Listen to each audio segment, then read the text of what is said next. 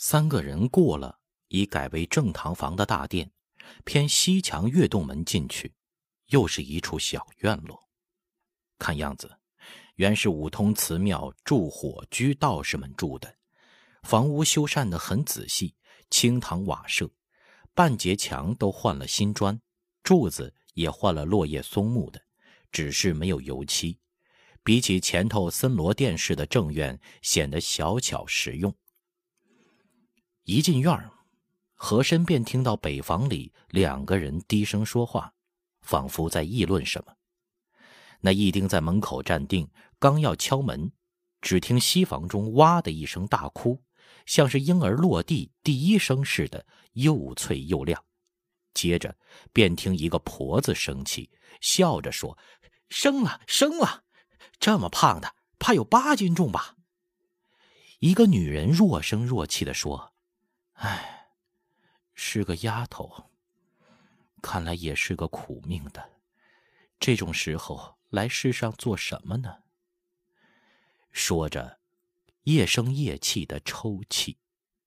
三个人正发愣，北房门哗啷一声，一个高大壮汉，穿着九品练雀补服，套了件五蟒四爪袍子，挑帘出来。不知是本来就脸色苍白，还是生气气的，一边跨门槛横着脖子回头冲屋里大声道：“要去你去。”就是傅恒，他也不是皇上，还得侍候他儿子，有什么可赔情的？我不欠他什么。于登水盯着他说道：“这不是柴大济吗？你这是和谁怄气呀？”和珅这才细看柴大济的脸，却是下宽上窄，全腮浓眉，眼睛鹰隼一样，且不斜视。下已微微翘起，长着一只不讨人喜欢的鹰钩鼻子，冷冷的神色中带着一股桀骜的跋扈气。相书所谓别姬相，生性高傲勇悍，这是百试不爽的证据。于登水是现任五品正堂，又是文职，位分高出柴大济不知凡几。他竟能直目逼视，和珅不禁暗道：“这人有胆。”柴大济却不留心和珅，因在雪地里指向于登水一合腰，答道：“正是卑职，大人有何吩咐？”于登水脸上掠过了一丝不快，请暂留步，进屋里说话。我们是为了胡克敬的事来的。屋里的一成早已听见了，忙腾身下炕，踏着鞋迎出来。只见柴大济略一点头，向于登水致意，说道：“方才接到彭长传令，守护驿站的巡检一律去高桥游击营帐会议。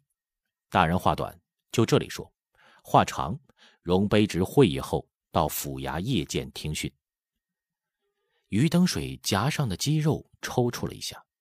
他是官场上磨老了的老吏呀，早已水晶球没了棱角，遇事儿先就存了三分息事宁人之意。这回来驿站，又想巴结好福四公子，又不想过分为难了治下的小吏们。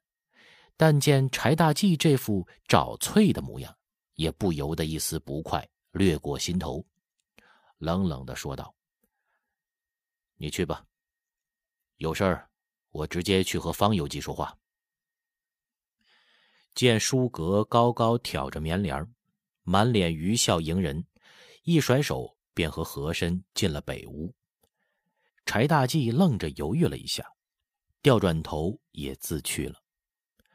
舒格也是身材高大的中年人，满口京腔，举止练达从容，略透着油滑，一望便知是个旗下人。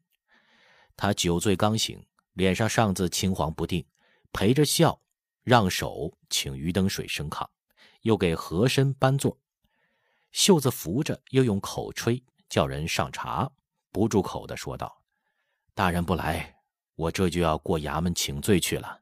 哎呀，下头这群狗才，都是一些撅屁股朝天的角色，哪里识得金镶玉呢？哎，我灌了黄汤。”胡天胡地的一塌糊涂，已经不会想人事了。醒了一听是福四爷，吓了我一身臭汗。我是镶黄旗下的，那是我正经八百的少主子呀。这位爷，他冲和珅一笑：“您是跟我们爷的吧？待会儿我过去给爷磕头，务必请乡帮美言几句啊。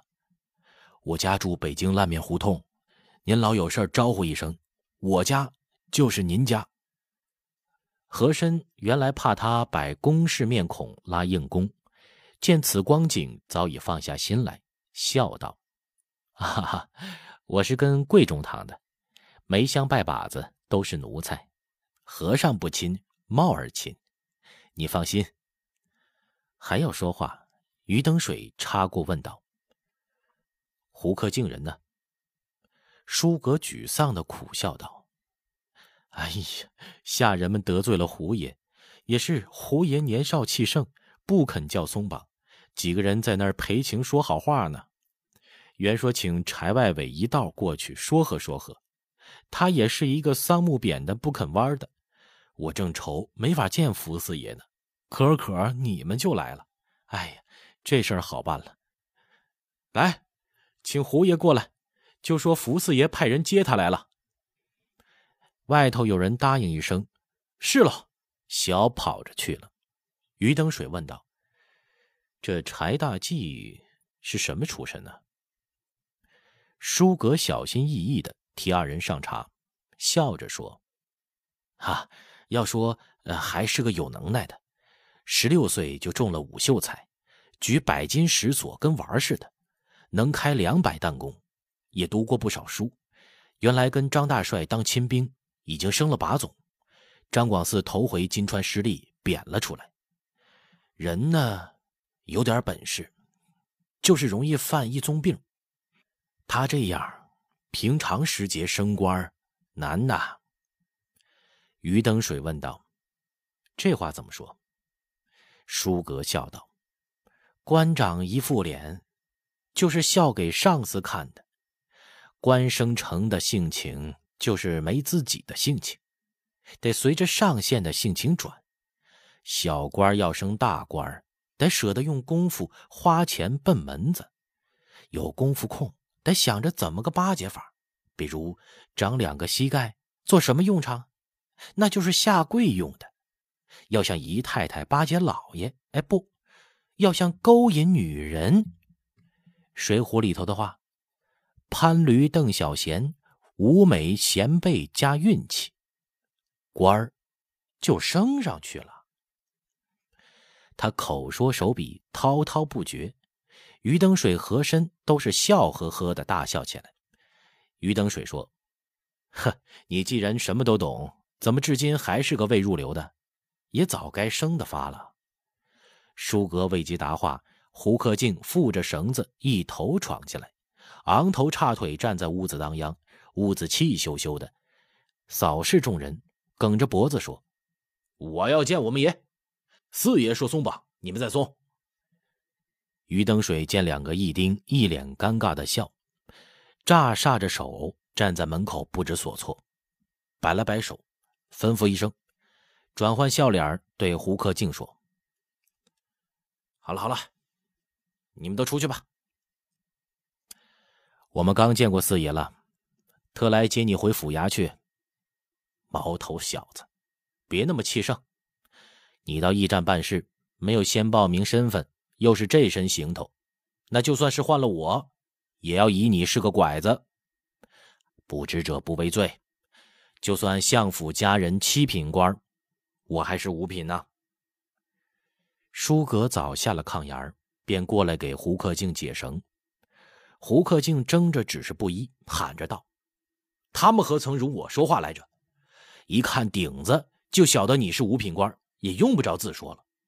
见了我们四爷，要是我的不是，该打该罚，我心甘情愿领了。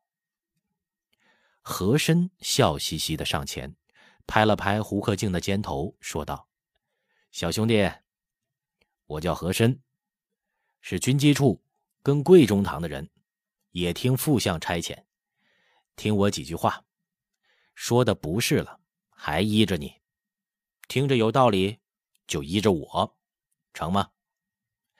胡克竟后退了一步，虎灵灵的瞪着眼说：“怎么着？”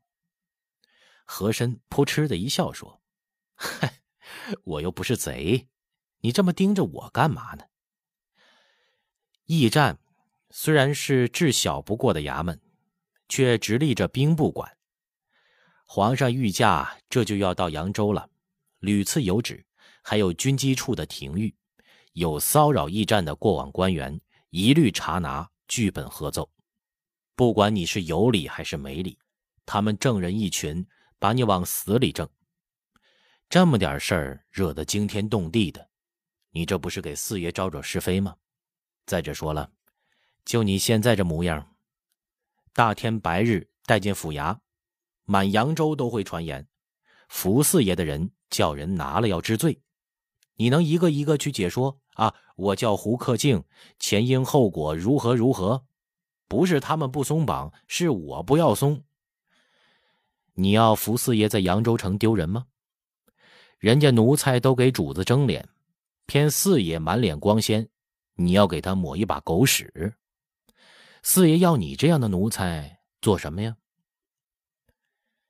既给福康安招惹是非，又丢人，一肚皮扯筋闹事的胡克敬忽闪着两只眼，犹豫了。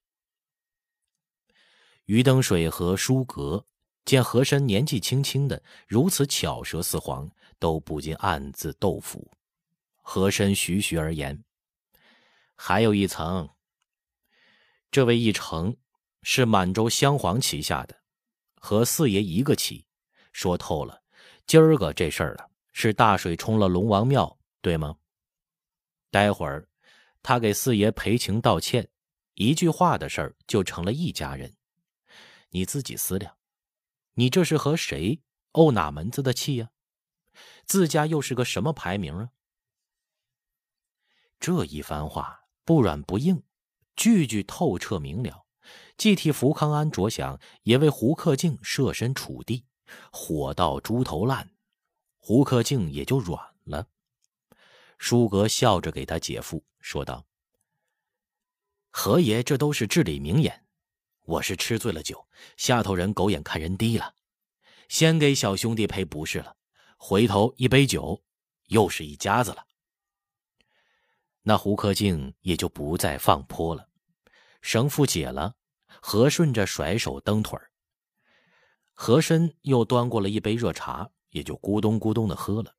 舒格笑道：“何爷到底是天子眼下办事的，就这些理儿，我满心都是，偏就说不出来呀。”一回眼间，见有人站在棉帘外边，露着月白裤脚，便问：“哎，谁在外头呢？进来。”棉帘挑了一下，又落下来，又再挑起。一个中年妇人怯生生的跨进来，望着屋里四个人，每人蹲了个伏，嗫嚅着说了句：“给列位爷们万福。”几个人都聚精会神的忙着劝眼前这个小胡孙子，谁也不知这妇人几时来的，在门口站了多久。余登水打量他，年纪只可三十五六岁，梳着把髻头，鸭蛋脸，粉黛不施，虽是略微颜色黄点。眉色也淡，依旧绰约鸟婷，风韵依稀。只在雪地里站久了，两只小脚的玄色裹脚都湿透了，嘴唇也冻得有点发紫，眼睛不敢看人，畏畏缩缩低头站着。舒格却不留心这些，皱眉说：“这不是靳大人的如夫人吗？有什么事儿啊？”靳文奎的姨太太下着气。低声说：“大人，彩格她，她产了。”舒格无所谓的喝了一口茶。彩格，哦，知道了，是靳大人的通房大丫头吧？产了好啊，天人进口吗。还有什么事啊？那妇人脚尖呲着地，头也不抬。低声说：“屋里太冷，没个躲处，孩子抵受不住，坐月子女人也当不得的。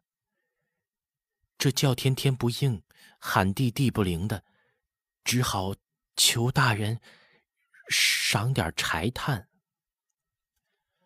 舒格心里急着要去给福康安赔罪请安，无心料理这件事，剔着牙说：“哎呀，您这就难为我了。这柴炭供应那是有分例的，一品、二品，每位每天三十斤；三品二十五斤。那像我，每天只有两斤，站里现亏空着五六万斤呢。”都从大伙阅历往外扣，那起子小人已经怨天恨地、牙痒痒的了。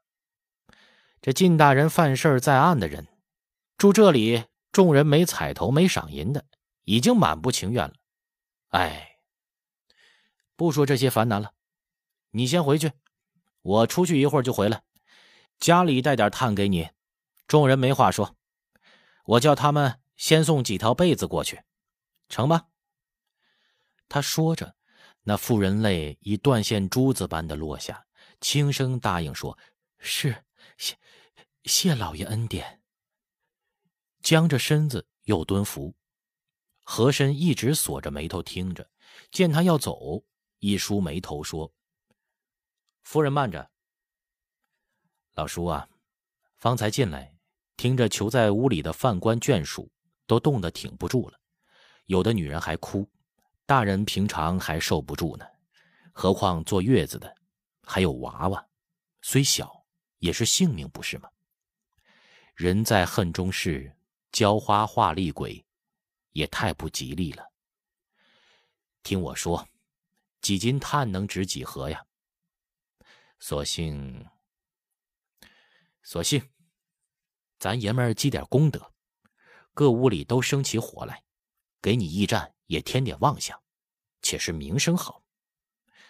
至于银子，一天打十两足够用，一个半月天也就暖和了。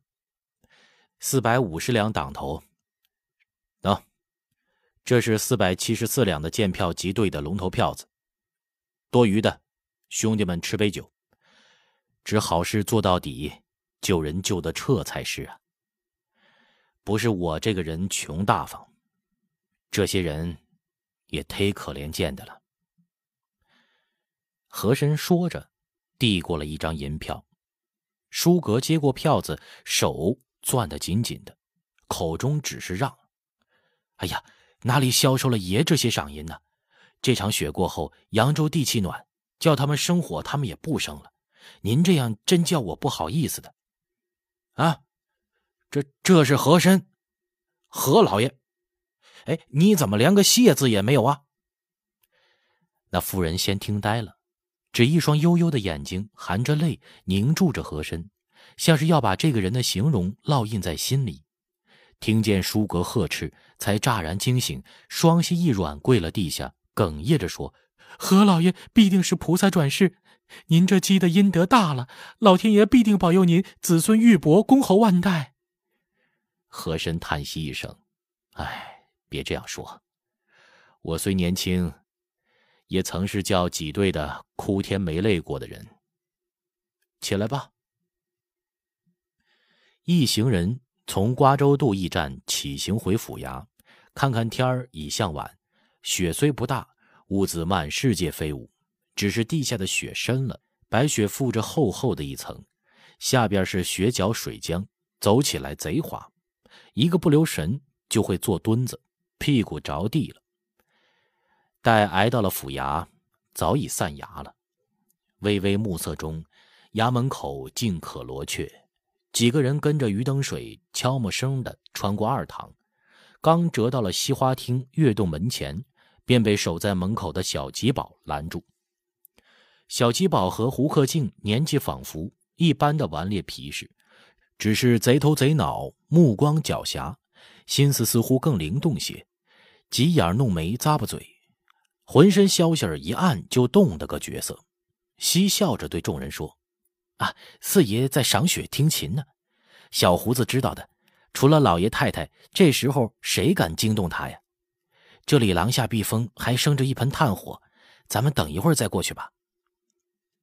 小胡悄悄咧嘴一笑，告诉你吧，我不怕少主子发火，能挨他一嘴巴，准是要抬举我的。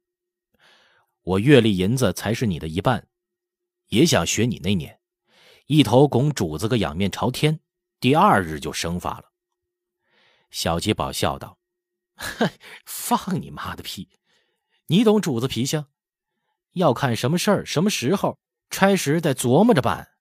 连我也只懂得一半呢。”说着，指压口唇，示意雅静。众人便不吱声了，在廊下向火，听着花厅那边时隐时现的叮咚琴声，只余灯水呐喊。府中人并没有会弹琴的呀。